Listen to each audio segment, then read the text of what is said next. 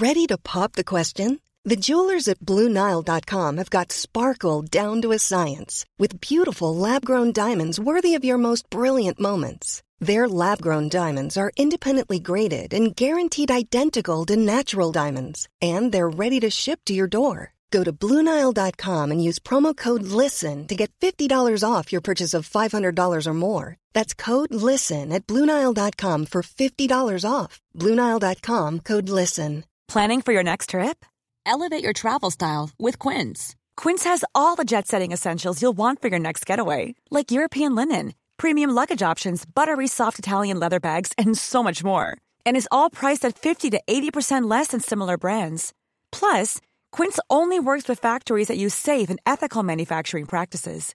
Pack your bags with high-quality essentials you'll be wearing for vacations to come with Quince. Go to quince.com/pack for free shipping and 365-day returns.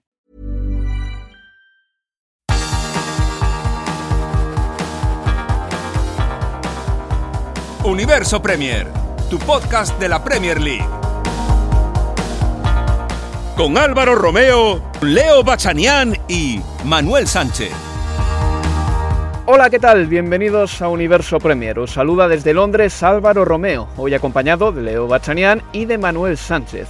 Hoy analizaremos la venganza que se cobró el West Ham United en Old Trafford Hablaremos de los charcos en los que se ha metido Pep Guardiola en las últimas eh, jornadas, en las últimas fechas. También de la previa del Chelsea contra el Manchester City y explicaremos qué es el derby de la M23. Esto, entre otros temas. Y antes de entrar en materia, dos cosas rápidas que creemos nosotros que tienen que saberlas. En primer lugar, la UEFA ha mostrado su rechazo al Mundial cada dos años en el que está trabajando la FIFA. Y también, otro asunto importante y un poco más triste, el Derby County ha sido sancionado con 12 puntos, es decir, con menos 12, para que me entiendan, por problemas económicos y es ahora el colista de la Championship. Su entrenador, por cierto, Wayne Rooney, sigue en el cargo, vamos a ver hasta cuándo.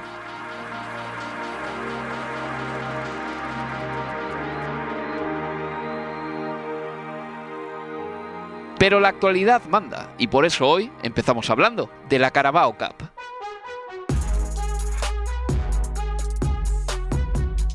Cody's about to step up. Short run up, three paces. And he's close, come off the crossbar.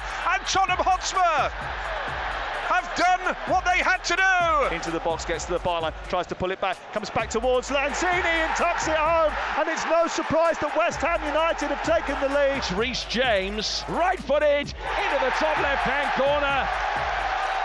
And the volume of Stamford Bridge says it all. Ya se han jugado los 16 avos de final y ha habido resultados muy interesantes, como por ejemplo la victoria del West Ham United contra el Manchester United. Eh, se ha cobrado la venganza de la derrota del otro día por un gol a 2 en el, London Stadium. Pero bueno, vamos con los resultados rápidamente. El Brentford le metió 7 al Olam Athletic, el Burnley 4-1 al Rochdale, el Fulham y el Leeds United empataron a 0 y el Leeds ganó en penaltis, el Manchester City le metió un 6-1 al Wycombe Wanderers, el Norwich City perdió en casa 0-3 con el Liverpool, el Preston North End le ganó 4-1 al eh, Cheltenham Town, el Queensland Rangers empató a 2 con el Everton y el QPR eh, pasó en penaltis, el Sheffield United eh, empató a 2 con el Southampton, el Southampton ganó en la tanda de penaltis, el Watford Perdió 1-3 contra el Stoke City, el Wigan Athletic perdió también en casa 0-2 con el Sunderland y ya el miércoles el Brighton and Hove Albion le metió un 2-0 al Swansea, el Arsenal ganó 3-0 al Wimbledon, otra victoria más de un Arsenal que se recompone, el Chelsea empató a 1 con el Aston Villa en un partido en el que estuvo Manuel, al final el Chelsea ganó en penaltis,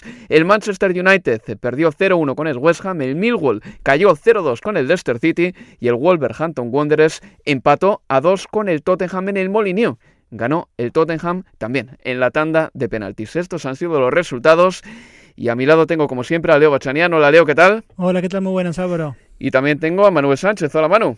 Hola, ¿qué tal Álvaro? Bueno, Manuel, empezamos por ti. Eh, tú estuviste en Stamford Bridge, ese partido de Chelsea contra Aston Villa partía a priori el Chelsea, como siempre, además, eh, como favorito, pero bueno, al final la cosa no fue tan fácil para los de Thomas Tuchel. ¿Cómo viste el partido desde tu posición privilegiada ahí en Stamford Bridge? Sí, fue un partido muy... Bueno, la primera parte fue un poco trabada, eh, con un Chelsea que, me recordó un poco al partido contra, contra el Zenit. Fue un partido, bueno, una primera parte un poco aburrida y en el que Aston Villa tuvo las mejores ocasiones porque dispuso el chico Archer eh, de las dos mejores ocasiones para ellos. Falló un primer mano a mano nada más empezar el partido que la tiró por encima de Kepa y luego eh, tuvo otro mano a mano contra Kepa que esta vez sí paró el portero y el rechazo lo sacó, lo sacó un defensa debajo de los palos, Rhys James. Pero luego el Chelsea, pues obviamente, pues, como es mejor equipo y tiene más calidad arriba, comenzó a generar más. Werner marcó un gol de cabeza en el que la verdad es que a veces como que incluso da un poco de pena ver a Timo Werner sobre el terreno de juego porque es un jugador que fue tan importante en el, en el Leipzig y que venía con tal cartel a la Premier League que cuando ves que no le funcionan las cosas, que no es capaz de, capaz de irse por velocidad, que no, que no encuentra huecos para disparar, pues, pues da un poco de, como de pena y cuando marcó el gol de, de cabeza prácticamente lo que más me fijaba no era en que hubiera marcado el gol, era en que ni siquiera me daba la sensación de que hubiera rematado bien de cabeza, porque le salió muy centrado y muy poco natural. Y, para desgracia suya, a los dos minutos de marcar ese gol falló, falló una ocasión bastante clara Timo Werner y justo les empataron a unos minutos después. Eh, creo que estuvo muy bien Kepa, me gustaría resaltar el, papel del portero español porque durante el partido sacó un mano a mano, le hizo un paradón a Bertrand Traoré abajo, luego tuvo una muy buena con el Gazi y, prácticamente en todas las ocasiones estuvo perfecto en el gol de Archer. Eh, nada que hacer, o sea, es un auténtico golazo de cabeza por la, por la escuadra. Y luego en penaltis eh, pues sacó uno, al final era su, su, cometido, así que me parece que Kepa, viendo que quizá contra el Tottenham estuvo un poco nervioso al principio, me parece que, más allá de los penaltis, creo que también hizo un gran partido eh, ayer. ¿Dirías que sufrió algo el Chelsea? Porque, bueno, vale, bien, está el resultado, están los penaltis, pero por ejemplo, en el partido entre el Chelsea y el Aston Villa de hace tres semanas en la Premier League, los villanos en la primera parte estuvieron muy bien, estuvieron muy bien y obligaron a, Mendy a hacer grandísimas paradas. ¿Fue un partido similar en el sentido de que el Aston Villa tuvo también buenas ocasiones o qué apenas sufrió? Sí, sí, o sea, los primeros 45 minutos del, del Aston Villa, si, no, si al descanso hubiéramos tenido que preguntar quién había estado mejor, creo que fácilmente podía haber sido el, el, Aston Villa. Y estamos hablando de un equipo pues que no tenía por ejemplo a, a Oli Watkins o que, o que había alineado a varios, a varios suplentes o a varios chicos jóvenes como es el caso de, de, Archer. Así que yo creo que sí, que sí, en líneas generales creo que, creo que fue mejor el Aston Villa. Y me gustaría eh, hacer hincapié en una cosa que es que me hizo bastante gracia que los aficionados del Chelsea le cantaban a, a, los de Aston Villa, eh, Jack Grealish, eres una M. Eh, que, me parecía un poco curiosa porque Jack Grealish ya no juega en el Aston Villa. Esto es como si, a, pues como si el otro día en el partido del Madrid contra el Valencia hubieran empezado a cantar a los aficionados del equipo del Valencia ese portugués que es, no tenía mucho sentido cristiano, entonces no sé, me pareció curioso. Es como si se hubiesen llevado una cinta del año pasado, ¿no? Y que ya dijeron, pues ya que la tenemos, la, ponemos. Leo, en un minutito nada más, ¿qué es lo que más, o menos, eh, 40 segundos, qué es lo que más te ha sorprendido de esta jornada de 16 avos de la Carabao Cup? Eh, a ver, en principio dos cuestiones. Eh, que pareciera que el Arsenal continúa la, mejoría con el triunfo de, ayer. Y me quedo también con el festejo final de los futbolistas del West Ham. Se notó que quedó la sangre en el ojo por lo que ocurrió eh, en Londres el último domingo, que buscaban la victoria, que lo lograron finalmente con el gol de Lanzini y que era muy importante para ellos realmente ganar en el Trafford. Bueno, pues este ha sido digamos que el primer trazo que hemos pegado sobre la ronda de la Carabao Cup. A la vuelta iremos más a fondo con todo ello y también con eh, la previa del partido entre el Manchester City y el Chelsea en Stamford Bridge este sábado a las doce y media. Una pausa y volvemos aquí en Universo Premier. This Mother's Day, celebrate the extraordinary women in your life with a heartfelt gift from Blue Nile. Whether it's for your mom, a mother figure, or yourself as a mom, find that perfect piece to express your love and appreciation. Explore Blue Nile's exquisite pearls and mesmerizing gemstones that she's sure to love. Enjoy fast shipping options like guaranteed free shipping and returns. Make this Mother's Day unforgettable with a piece from Blue Nile. Right now, get up to 50% off at BlueNile.com. That's BlueNile.com. Mom deserves the best, and there's no better place to shop for Mother's Day than Whole Foods Market. They're your destination for unbeatable savings, from premium gifts to show-stopping flowers and irresistible desserts. Start by saving 33% with Prime on all body care and candles. Then get a 15-stem bunch of tulips for just $9.99 each with Prime. Round out Mom's menu with festive rosé, irresistible berry chantilly cake, and more special treats. Come celebrate Mother's Day at Whole Foods Market. Many of us have those stubborn pounds that seem impossible to lose, no matter how good we eat or how hard we work out. My solution is PlushCare PlushCare is a leading telehealth provider with doctors who are there for you day and night to partner with you in your weight loss journey. They can prescribe FDA-approved weight loss medications like Wagovi and Zepbound for those who qualify. Plus, they accept most insurance plans. To get started, visit plushcare.com slash weight loss. That's plushcare.com slash weight loss. Universo Premier, tu podcast de la Premier League.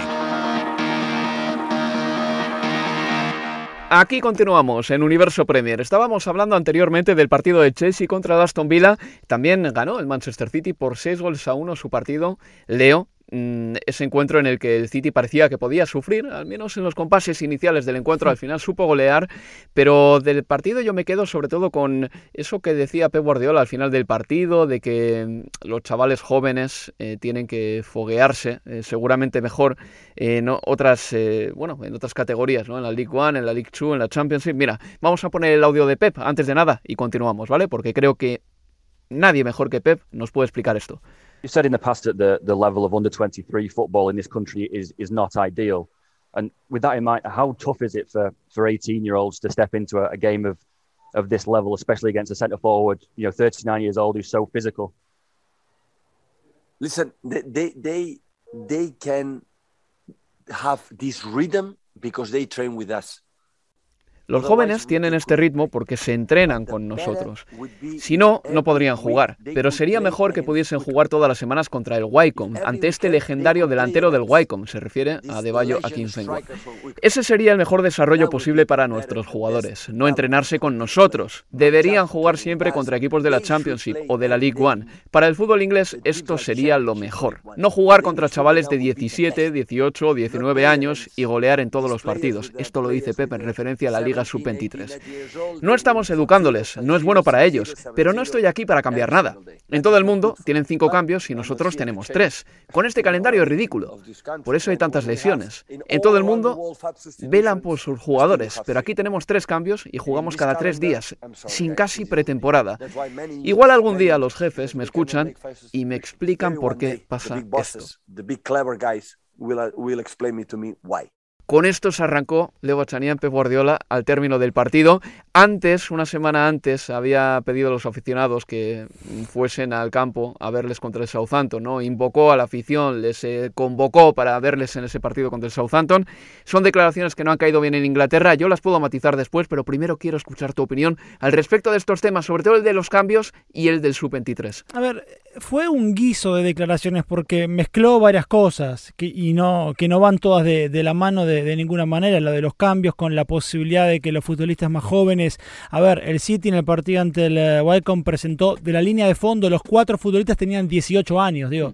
Eh, pero la cuestión de los cambios, sumado a que eh, la posibilidad de que los equipos de Premier tuvieran presencia también eh, en la Football League, no es algo de ahora, no se le ocurrió a Pep Guardiola en conferencia tras ganar 6 a 1 por, por Copa de la Liga, es algo que todas las temporadas, por lo menos una vez al año, viene surgiendo. Yo no lo veo, porque cada vez que ese tema surge, los primeros que ponen el grito en el cielo diciendo que no son los aficionados, los hinchas de equipos de la, de la Football League. Yo sinceramente no lo veo que suceda, pero sí comparto con Pep el argumento de que para la proyección y el desarrollo futbolístico de, de estos jóvenes sería mucho mejor para ellos la posibilidad de competir eh, todos los fines de semana en la Football League que jugar un torneo sub-23 con equipos de, la Premier. Por eso muchas veces nos llevamos esa sorpresa, o, algunos se llevan la sorpresa, pero ¿cómo puede ser este chico que la rompía en divisiones inferiores o en la academia, luego en el primer equipo no termina de cuajar? Bueno, seguramente porque la competencia no es ni remotamente parecida. Es que, a ver, vamos a quedarnos con este tema, el del sub-23. Manuel, paso ahora contigo, pero... Eh, la Liga Sub-23, si uno ve partidos de esa liga, no tiene competitividad alguna. Está llena de chavales que quieren destacar por su cuenta y que no tienen espíritu colectivo porque da igual ganarla o perderla. Da igual ganar partidos ahí o perder partidos ahí. O sea, el castigo no es grande. No es como jugar en un equipo de fútbol profesional, digamos el Wycombe, por ejemplo, y que si tú pierdes, estás fastidiado, tanto tú como tus compañeros, porque estás fastidiado porque eso pesa, eso importa, eso vale para algo y tu equipo va a tener menos dinero si baja. En el Sub-23 esas cosas no cuentan tanto. Al final los jugadores están ahí para exigir exhibirse. Y cuando pasan del sub-23, cuando pegan el salto a la Premier League, no están preparados. ¿Cuántos canteranos le hemos visto de equipos grandes que han tardado un montón en sentarse en el primer equipo, en empezar a dar la talla? Tipo Tuancebe, ¿no? Para que se me entienda, por ejemplo. Y yo creo que ahí Guardiola puede tener mm, digamos que un poco de razón, pero también igual habría que intentar eh, mejorar la competitividad en la propia Liga Sub-23, no en desmantelarla, ¿no? Creo yo. Sí, ahora bien, ¿De qué manera se mejora esa competitividad en, la, sub-23? Es también una, pregunta que hasta aquí no, no, tiene respuesta. Yo creo que quizás una de las respuestas, una de las explicaciones a por qué también esa liga sub-23 no es competitiva, eh, de por qué uno piensa que estos chicos puestos en la Football League... Eh, verían sus carreras mejoradas es que la mayoría de estos chicos, 17, 18, 19 años también, sobre todo en equipos de los importantes, tienen contratos ya importantísimos, Álvaro. Contratos que serían impensados hasta en equipos de la League One. Hablamos de chicos de 17, 18 años con sueldos de 10.000 libras a la semana, en un, en un escenario, en un contexto poco competitivo. No ayuda de ninguna manera tampoco eso. Entonces ya no es solo la cuestión futbolística. Fuera del terreno de juego hay un montón de cuestiones para discutir también cuando se piensa en chicos de 17, 18 años que pertenecen a las academias de los equipos top de la Premier. Desde luego el sistema de la liga de filiales parece que no tiene valedores en todos los sitios, también tiene algún detractor, eh, como por ejemplo Pep Guardiola. Leo Bachanian alza la mano porque quiere apuntar una cosita más antes de que sigamos adelante. Una cosita más, porque cuando decía eh, que siempre, cada vez que surge este tema, hay un no rotundo de los hinchas de, equipos de, la, de la Football League, es que por derecho divino los equipos de la Premier o las filiales de la Premier deberían competir en la, en la Football League. ¿Desde dónde arrancarían? Este, tendrían que arrancar por fuera de la Football League. ¿En qué división? ¿No tendrían que hacer el mismo camino que hace cualquier club de vecino? Hay club de la League 2 la última categoría de la Football League, que nunca pisaron la League One. ¿Por qué el Manchester City Sub-23 tendría la posibilidad de competir en un Championship o en una League One? Bueno, eso también es lo que hay que decidir, si, esto, si esto ocurriera. Es más, eh, yo creo que Pep Guardiola tiene razón en varias de las cosas que dice. Los chavales cuando parten o llegan del Sub-23 mm, y, bueno, pues hacen el salto a la Premier League, muchos de ellos no están preparados, pero claro, es que si los 20 equipos de la Premier tienen repartidos en las otras tres ligas inferiores 20 equipos filiales, y ya no te cuento, por ejemplo, pues eh, clubes como el Birmingham, ¿no? Por ejemplo, que también es un equipo grande a su manera, o el... Eh, ¿Cuál más, Leo? Ayúdame. El, eh, bueno, está el, tienes al Blackburn Rovers. Blackburn Rovers, que podría tener un filial bueno también, pues al final se comerían... Forest, un campeón de Europa. Se comerían todas las plazas de, los equipos profesionales. Sí, es una buena discusión, desde luego que sí. Pero bueno, pasamos adelante. Yo pensaba que los cinco cambios iban a aguantar en el fútbol nada más que una temporada. La temporada en la que no hubo descanso en verano, la temporada en la que se jugó todo en ocho meses en vez de en nueve, es decir, la pasada, pero los cinco cambios han seguido en todas las ligas menos en la liga inglesa. En la liga inglesa se siguen haciendo tres. Mm, vista la situación ahora mismo, eh, ¿consideras pertinentes las quejas de Pep Guardiola o te parecen excesivas? Excesivas para mí. Yo te digo la verdad, quizás una, una, una visión, si querés, egoísta que probablemente tenga eh, ningún impacto más que lo que me pasa a mí. Yo estoy cansado de los cinco cambios. Entiendo por qué se dio en su momento, eh, y perfectamente, y lo validé, y me pareció una muy buena decisión. Hoy ya no le encuentro sentido. Lo que habla Pep del calendario es la misma discusión del calendario de hoy, del año pasado y de hace dos temporadas atrás. Digo, pero es la de siempre ya la cuestión pandemia no entra en juego, me parece, para, para esa, para, en esta conversación. Yo no veo por qué tampoco en las otras ligas sí siguen con esta cuestión de los cinco cambios. Eh, como periodista, cada vez que veo un partido que tiene cuatro o cinco cambios, me parece que se, se degenera por completo el desarrollo de, de esos partidos estoy a favor de que la Premier eh, tenga ahora o que mantenga, si querés, los, tres cambios. No estaba de acuerdo con que lo tuviera la temporada pasada. Ya en esta me parece bien.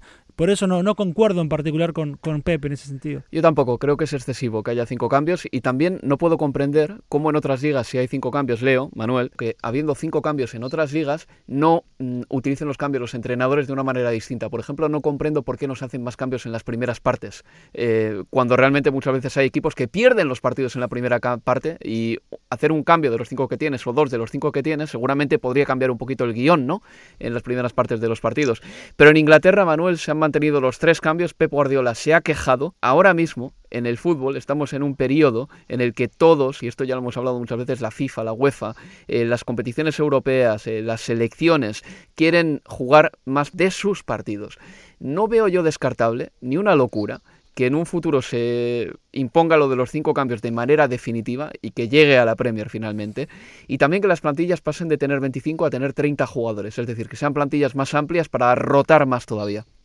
Sí, a mí que, la plantilla sea más amplia no, no tiene por qué ser algo algo malo, algo malo per se, pero es verdad, estoy completamente de acuerdo con lo que dice de los cambios eh, Leo, que eh, a mí me sorprendió cuando empezó la temporada y vi que se mantenía la regla de los cinco cambios. Eh, no, no, lo entiendo o no le veo justificación en el sentido de que ya esta temporada es una temporada normal, ¿no? ¿qué, ¿qué, diferencia hay de esta temporada con la de con la de 18-19, por ejemplo? Ninguna. Sí, Ninguna, absolutamente ninguna. Mm. Entonces, no entiendo por qué se mantiene la, regla de los cambios. Entiendo que Pep se queje en el sentido de que estamos en, bueno, como se quejaba en su momento, estamos en desventaja porque si el resto de, ligas puede hacerlo, ¿por qué nosotros no? Pero no entiendo que en el resto de ligas se utilicen los cinco cambios o se hagan cinco cambios y en la Champions League, igual que aumenten las plantillas, sería es bueno y puede no serlo al mismo tiempo si esto implica que el talento vuelva a a concentrarse más en, unos pocos equipos. Si el Manchester City pasa a tener una plantilla de 30 y, coge cinco jugadores buenos que, por ejemplo, irían a, yo qué sé, pues al Birmingham, por decir un equipo, eh, eso a lo mejor puede ir en detrimento de los equipos, de los equipos que no son tan fuertes. Entonces, bueno, eh, todo es cuestión de, de medirlo, pero está claro que si, que si vamos a esa tendencia de jugar cada vez más partidos, pues habrá que buscar soluciones.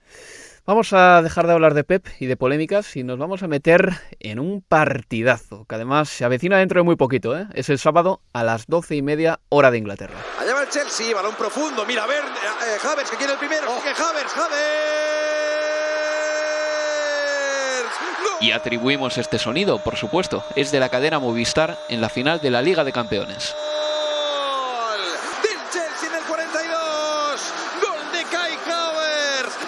Manchester City 0, Chelsea 1. Sí, era Kai Havertz anotando ese gol que le daba al Chelsea el, eh, bueno, el triunfo en la final de la Liga de Campeones frente al Manchester City.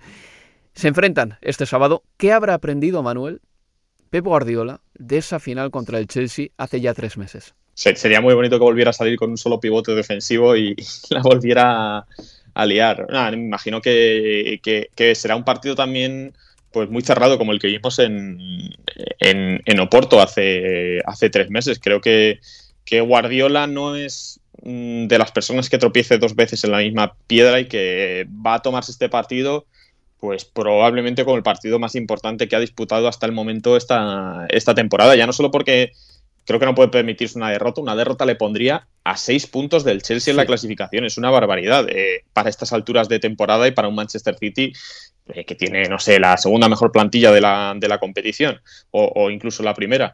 Eh, entonces, creo que Pep, eh, estoy seguro que, vamos, lleva días y semanas pensando en este partido y en cómo hacer daño a, a Thomas Tuchel, pero hay varios datos que es que el Chelsea le ha ganado tres de los últimos cinco partidos o, cuatro de los últimos cinco partidos al Manchester City. son unas cifras que para el Manchester City son bastante malas y todo, sobre todo si tenemos en cuenta que el Chelsea sido un gran Chelsea a partir de enero del año pasado, a partir de febrero más bien, mm. que es cuando llega Tuchel y empieza a armar todas las piezas. Entonces, eh, ya recuerdo victorias del Chelsea en Stamford Bridge contra el Manchester City sorprendentes. Aquel 2-0 con gol de, de Kanté hace un par de temporadas fue bastante sorprendente. Hoy, obviamente mañana no, eh, mañana no, perdón, el sábado no sería tan sorprendente que ganara el Chelsea, pero va a ser pues el duelo, el gran duelo de lo que llevamos de, Premier League. Me encanta el Chelsea, Leo, te lo reconozco. Es un equipo que incluso en sus malas temporadas no se abandona y termina al final ganando un título, fastidiándole el título a alguien, ¿no? Como hizo con el Tottenham cuando ganó el Leicester, la Premier League, te acordarás perfectamente. El Chelsea siempre es un equipo duro. Jugar en Stamford Bridge además supone un reto distinto, creo yo, para los futbolistas porque es un campo que parece estrecho porque las gradas están muy cerca. No hay amplitud, no es como el Emirates, no es como cuando los tenistas te dicen que en la pista central se juega diferente porque tienen la sensación de que tienen más sitio que en las pistas anexas. Y aparte de todo eso, es que el Chelsea le mete anchura a sus planteamientos con los carrileros y al final es un equipo inabordable. Hasta el momento ha sido, y para mí es, así te lo digo, la mejor defensa de Europa. Y el Manchester City se va a enfrentar a un equipo que parece incluso mejorado respecto al equipo del pasado mes de mayo. A ver, yo creo que en, en todo caso Pep podría tener tanto para aprender de lo que fue la final de Champions como de lo que pudo haber sacado de lo que vio entre el Chelsea y el Tottenham el otro día. Porque sobre todo en, en, el arranque de, del Tottenham, que si querés se asemejó en algún punto, aunque con muchas menos situaciones de peligro a favor de los Spurs, que el arranque del City ante el propio Tottenham. ¿A qué me refiero? Un arranque con muchísima presión en la salida de los primeros 15 minutos, que si no se ve reflejado en el marcador a favor tuyo, este Chelsea después no te perdona, porque es un equipo al que es eh, a favor que tiene el conjunto de Tuchel, es que es imposible sostenerle la presión durante largos periodos de tiempo durante el partido. ¿Qué es lo que le pasó a los Spurs? Si vos no castigás en ese momento en el que, en el que presionás y presionás bien como empezó el conjunto de Nuno cuando con Kane, con Song y con Lo Celso le tapaban la salida con los tres centrales, cuando Hogberg tenía la libertad de mirar para atrás, si Dyer tenía un problema con Lukaku, y lo iba a ayudar o podía saltar hacia adelante para comerle los tobillos a Jorginho. Si vos no podés sostener eso, lo que no te perdona el Chelsea es que si vos llegaste un segundo tarde, no más, un segundo tarde a la presión, el, el, Chelsea ya te libera. Si vos llegaste tarde a presionar a Alonso, no solo que ya le, diste un tiempo de más a Alonso, sino que si Alonso tiene un tiempo de más o Aspilicueta tiene un tiempo de más, eso activa las diagonales de Havertz y de Mount, con lo cual se termina generando todo un desacople que es enorme. Por eso es insostenible la presión durante mucho tiempo de partido sobre este conjunto de Tuchel, que además después también tiene la viveza y me parece que es de los pocos entrenadores, junto con Guardiola, con Klopp, que pueden modificar cuestiones durante el partido, como fue también el último domingo, hmm. cuando se dio cuenta de que esta libertad de Hogberg para saltar hacia adelante o ayudar hacia atrás la podía solucionar con el ingreso de otro mediocampista, como fue Kanté. Y a partir de así los Spurs no sabían qué hacer.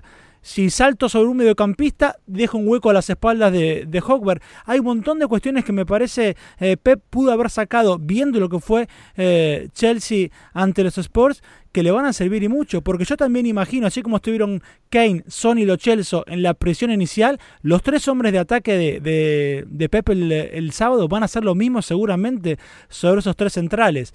La cuestión es cuán efectiva va a ser esa presión y si de esa presión van a surgir situaciones de peligro a favor y si las vas a concretar. Si vos perdonás, después va a ser muy difícil sostenerlo. Pero es raro, ¿eh, Manuel? Eh, Leo, porque el Chelsea, y esto que explica Leo está muy bien, muy bien dicho, eh, yo lo resumo en que te atosiga, pero pero sin eh, poner una presión asfixiante, simplemente con una ocupación de espacios perfecta y en un momento dado si Thomas Tuchel tiene que hacer un ligero cambio en la táctica, lo va a hacer y el equipo nunca va a estar desmantelado ni nunca te va a dar la sensación de que alguien del equipo rival eh, tiene un partido fácil. Me da la impresión de que cualquiera que juega contra el Chelsea se ve sin espacios durante todo el hmm. partido, ¿no? Yo creo que esa es un poco la situación.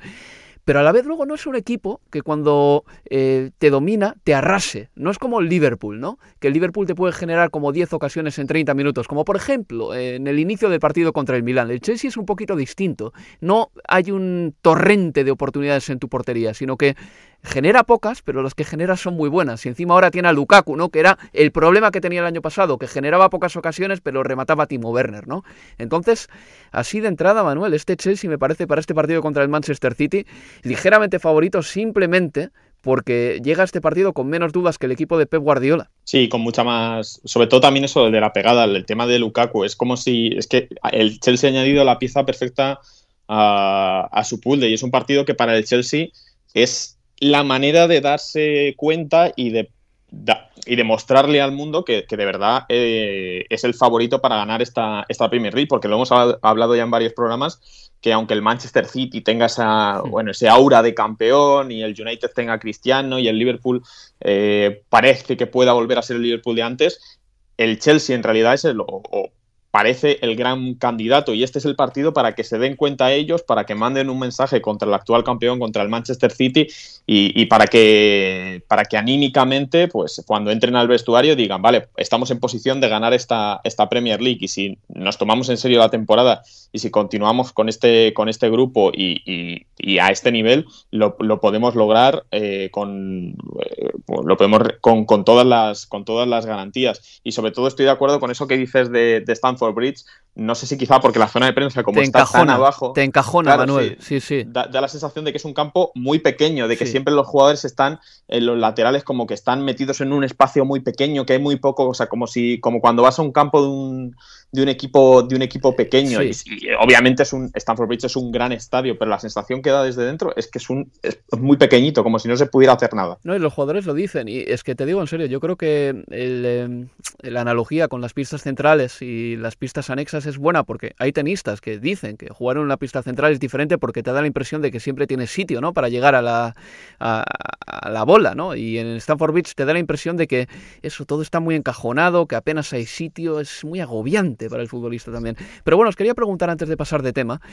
Esta temporada me da impresión de que hay cuatro equipos que pueden tranquilamente superar los 78 puntos. Me da la impresión que son los cuatro que entraron en Liga de Campeones el año pasado y los cuatro que están jugando la Champions esta temporada. Por eso, no perder puntos tontos es fundamental para ser campeón de liga. El Manchester City el otro día se dejó contra el Southampton unos puntos en casa que no, no debió hacer, haberse dejado porque aquí no está perdonando a nadie.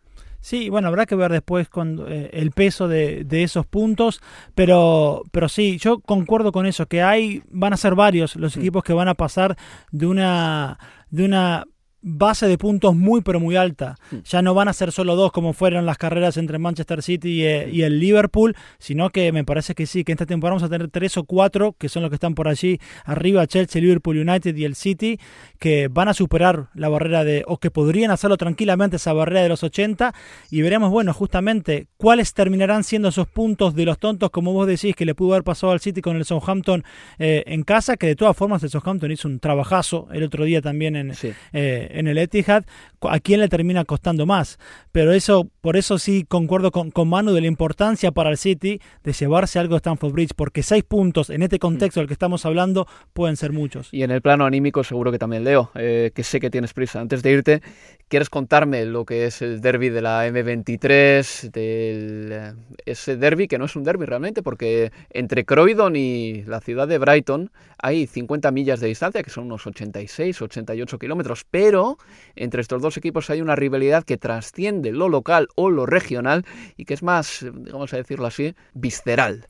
Sí, bueno, al punto de que, por ejemplo, cuando Patrick Vieira asumió en, en, el Crystal Palace, en su primera conferencia de prensa, cuando lo presentaron, uno de los periodistas le preguntó sobre este clásico con el Brighton.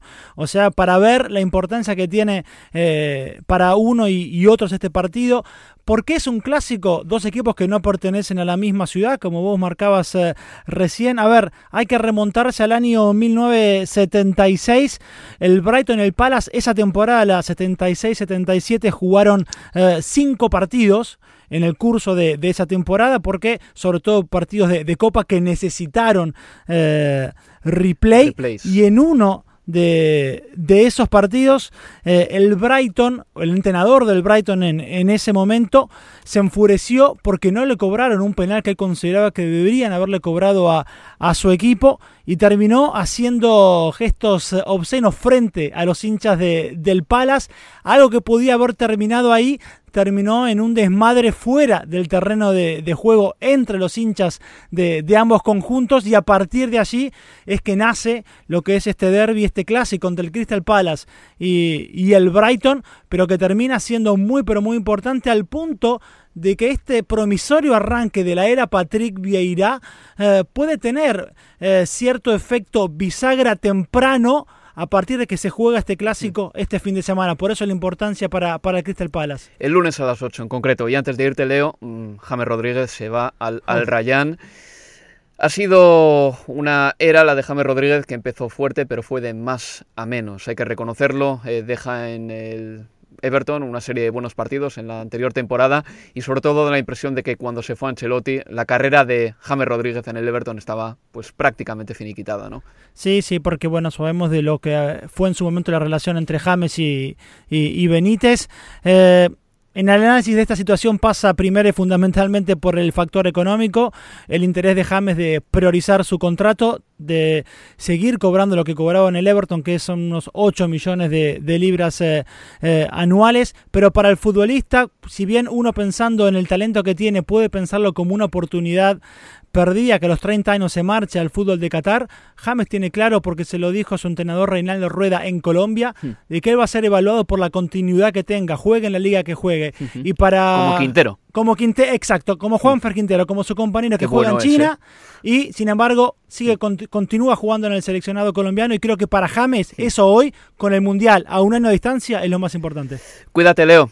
Abrazo chicos. Y nada, nos quedamos aquí Manuel y yo. Manuel, eh, era cuestión de tiempo, imagino, ¿no? que James se desvinculase del Everton, teniendo en cuenta que Rafa Benítez parece que no cuenta demasiado con él, que es el jugador mejor pagado de la plantilla, y ahora mismo seguramente el Everton no se pueda permitir el lujo de tener a un jugador como James en el banquillo, prácticamente sin jugar, pero una pena al fin y al cabo, se va a jugar a Qatar, y tú crees que puede pasarle a James Rodríguez algo así como le pasó a Yannick Carrasco en su día, que volvió al Atlético, a Paulinho, que volvió al Barcelona, o algún que otro jugador, como Falcao, por ejemplo, ahora que ha estado en Turquía y de repente ha vuelto al Rayo Vallecano. ¿Tú crees que a James le queda todavía una vuelta, le queda todavía un paseíto más en alguna de las cinco grandes ligas?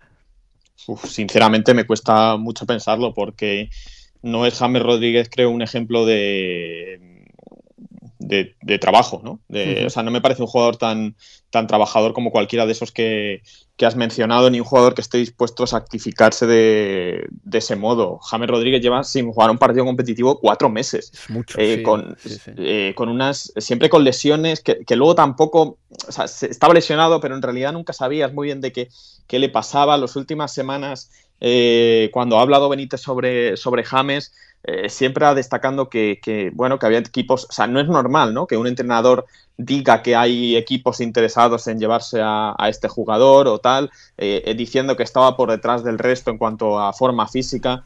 Mm, No sé, es un- o sea, cuando ya llegó James al Everton, daba la sensación de que era para reengancharse al fútbol, que, que- que- que este, este Everton era, era una oportunidad, pero, pero, pero es una pena porque es un futbolista que, que solo tiene 30 años, o sea, hace solo 7 años de su explosión en el Mundial de, Sí. de Brasil. Y, y prácticamente irse a Qatar es como, bueno, desaparecer de la escena mundial, por mucho que vaya a jugar con Colombia, eh, no sé, por, por lo menos para el fútbol europeo nosotros eh, perdemos a, a James Rodríguez y no sé, sinceramente me cuesta mucho pensarlo que lo vayamos a recuperar, pues para verle, por ejemplo, en un Atlético de Madrid, como llegó a sonar hace no tanto. Hace dos temporadas nada más, te acordarás, Mm. ¿no? Que al final el Atlético no pudo traerle, pero bueno, parecía que iba a ser el nuevo gran fichaje del Real Madrid y al final no terminó de cuajar después de su paso por el Bayern de Múnich. Una pena, eh, yo creo que un jugador como James Rodríguez necesita un entrenador que sea tan claro como lo fue el año pasado Carlo Ancelotti cuando le preguntaron acerca de James. Eh, le dijeron algo así como, bueno, eh, ¿por qué juega James eh, si no está bien físicamente? Dijo, porque tiene más calidad. Si quisiéramos fichar a un jugador rápido, ficharíamos a un jugador rápido, pero nosotros queríamos a, a James, fue Claro. más o menos también lo que dijo. Sí, sí, sí, pues así es, así es. Bueno, en fin, que antes de irnos, Manuel, bueno, te quiero preguntar antes de nada por el Arsenal. Oye, que poco a poco se va recomponiendo, ¿no? Vamos a decir que estaba en la UCI y ahora ha subido a planta, como se suele decir metafóricamente. Un equipo que no sé si ha mejorado en exceso, pero ha sacado los resultados que tenía que sacar para que Arteta por lo menos tome una bocanada de aire. La, la importancia de tener un buen calendario, o sea, es totalmente eso, o sea, jugar en jugar contra mm, jugar contra el, el Brentford, luego tener un partido contra, contra el Norwich, que es el colista de la Premier League, Burnley fuera de casa, que eh, es el partido más difícil, ¿no? Eh, pero, pero lo consigues sacar adelante con un gol de falta, luego tienes suerte en un, en un, este- en un penalti con el VAR y el Wimbledon el casa que, pues hombre, si aun con la unidad de con chicos jóvenes y tal, pues al final cuando tienes a jugadores como la Cassette o como Saka o como Enketia, etcétera, en el terreno de juego, pues es normal que te lo acabes llevando. Entonces, un buen calendario. Golazo de Enketia, ¿eh? mm, Sí, sí, sí, golazo de, golazo de tacón muy, Sí. muy bonito. Eh, es todo lo contrario, por ejemplo, a un Norwich, que ha tenido cinco jornadas de la Premier League en su vuelta, pues eh, horribles, prácticamente horribles. Pues el Arsenal ahora ha encadenado cuatro partidos y ha pasado de, de ser un completo desastre a, volver a, bueno, a, a sonreír eh, ligeramente, aunque un partido fuera un amistoso, aunque uno de Copa de la Liga contra un tercero, etcétera. Pero oye, mira, el Arsenal ya está ahí, por lo menos ya, ya Arteta respira, ya sabe que no se juega el puesto en cada partido y a partir de ahora, pues a intentar subir y a, y a ver si, cuál es el límite de este Arsenal. Que la gente lo ha puesto muy bajo el límite, entonces lo único bueno es que las expectativas, por lo menos para ellos, son relativamente bajas, aunque no se pueden permitir, obviamente, quedarse fuera de Europa. No, no, por supuesto que no, pero si uno vamos a hacer cábalas, ¿vale? Ya sé que un entrenador casi nunca tiene a todos sus hombres disponibles y que las temporadas son largas y que eh, esto no va así, o sea, esto no es jugar al FIFA, pero si uno hace el once ideal del Arsenal y pone a Thomas Parte, a Odegaard, a Aubameyang, atrás pone a los que tiene que poner, pues que imagino que serán Pablo Marí y Ben White, eh, con Tierney, pues al final el equipo no es tan malo. Eh, yo creo que también hay que poner en, el, en la lista de atenuantes de Mikel Arteta el hecho de que, por ejemplo, viajó al estadio Etihad con una cantidad de bajas tremenda, ¿no? Y poco a poco también están recuperando jugadores. Vamos a ver, vamos a ver em, lo que hace el Arsenal este fin de semana, pero antes de irnos me gustaría que escuchasen este audio, este Jimmy Greaves. Jimmy Greaves, recuerden, el eh, histórico máximo goleador de la primera división del fútbol inglés, fallecido el pasado fin de semana. Su gran ilusión era ganar el Mundial de 1966. Él tenía 26 años cuando se jugó ese Mundial y estuvo en la convocatoria, pero se lesionó ante Francia. Le dieron 14 puntos por una lesión y ya no pudo jugar más, no pudo jugar la final. Recuerden que además antes en el fútbol no había cambios. Mm, entonces eh, Jimmy Greaves no pudo ni siquiera jugar en la segunda parte de, esa final, aunque estuvo en el banquillo, ¿no? Eh, y los ganadores del Mundial no recibían una medalla, recibían una medalla solo los 11 que habían jugado esa final, los 11 que habían estado en el campo. Jimmy Greaves se quedó sin nada y era el mejor jugador inglés de aquella época, pero con mucha diferencia aparte de Bobby Charlton, años después de su retirada y después de haber eh, caído en el alcohol y de haberse, eh, digamos que, reciclado y haberse reinsertado otra vez más, pues era entrevistado en la BBC y decía esto, para mí este testimonio es buenísimo, interesantísimo y explica cómo funciona la cabeza de un deportista de élite. I mentioned a bit earlier, Jim, the, the, the, huge thing that happened in your career in 66, when you'd been, for me, a genius player right the way through up into that World Cup. And then at the end, the, the pinnacle of your career, English football, you didn't play in the World Cup final. What effect did that have on you? Is that a point where you began to lose interest in football? Well, I didn't actually, And first of all, let me say, um, you know, we clarify this because uh, apparently it's been said that I declined into alcoholism immediately mm. after that and I lost interest in football. I mean, the following year I was a league top scorer. No perdí interés por el fútbol y dijeron que caí en el alcohol justo después de no jugar la final del Mundial. Pero al año siguiente fui el máximo goleador de la liga y ganamos la FA Cup en Wembley. Diría que eso no es perder interés. Pero lo que pasó fue lo siguiente. Yo era uno de los pocos que creía que ganaríamos el Mundial del 66. Uno porque jugábamos en casa y dos porque teníamos un buen equipo. Y fui difundiendo la palabra todos los años, todos los años anteriores al Mundial. Lo que nunca pensé es que ganaríamos el Mundial sin estar yo en la alineación. Fue un golpe muy duro para mí. Quería que Inglaterra ganase, pero mi sensación, cuando ganamos el Mundial, fue la de ser el hombre más solo de todo Wembley. Puede que sea egoísta. Me podían haber sustituido o dejado fuera del equipo, pero lo cierto es que estuve lesionado justo antes de la final y ya no pude recuperar mi puesto en el equipo, aunque estuviese en el banquillo en esa final de Wembley. Tras ganar la Copa del Mundo quise irme, desaparecer, estar solo. No pude siquiera forzarme a participar de los festejos por la consecución de la Copa del Mundo. Tenía la idea de que iba a estar en el equipo e iba a ser uno de los jugadores principales de mi selección, que iba a conseguir uno de los logros que muchos creían imposible y de repente no estuve ahí. What most people considered to be an impossibility anyway. And I was going to be one of these people to do it. And suddenly it wasn't there, it had vanished. Me parece, Manuel, un testimonio durísimo y tremendamente sincero de una persona que se pierde la final de un mundial, que lo tiene casi al alcance y que gana su país el mundial y que ni siquiera puede alegrarse. Ya te digo que el alarde de sinceridad me parece encomiable. Sí, me gustaría, sobre todo es lo más destacable, me, me parece la, la, la, sinceridad con la que lo cuenta, porque muchos y sobre todo en aquella época, todo esto hay que ponerlo en contexto. Jimmy Greaves creo que en el momento en el que realiza estas declaraciones tiene 41 años. Sí. Estamos hablando de un momento en la historia del fútbol, de, la humanidad también, en el que hablar de este tipo de, sensaciones no es tan habitual como hoy en día, cuando un futbolista sufre depresión o, algún tipo de, de, problema de salud mental, ahora ya es más habitual que, se hable de ello con naturalidad y aún así no sigue siendo la, no es la norma habitual. Entonces que Jimmy Greaves contara eso en ese momento, eh, tras perderse una final de la Copa del Mundo, eh, en unas circunstancias, como comentaba, sobre todo sorprendente, lo de que no, no, no le dieran medalla a, nadie que no estuviera en el once inicial. Y, y, que no, en esa final no pudiese haber cambios, porque los cambios en la Copa del Mundo se introdujeron a partir de 1970. En los mundiales mm. antes del 70 no había cambios. Entonces es normal que, que Jimmy Grips pues, se sintiera así. Me parece que está bien, porque luego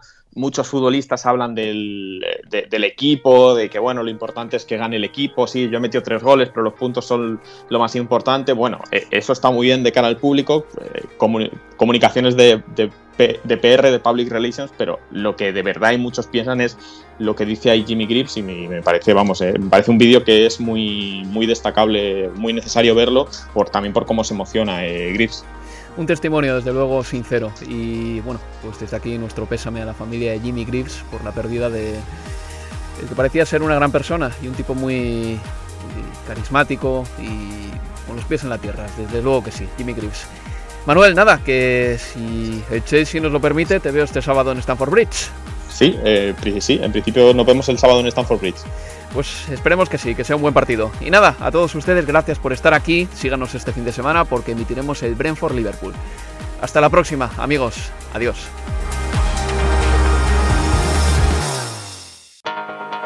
Universo Premier, tu podcast de la Premier League.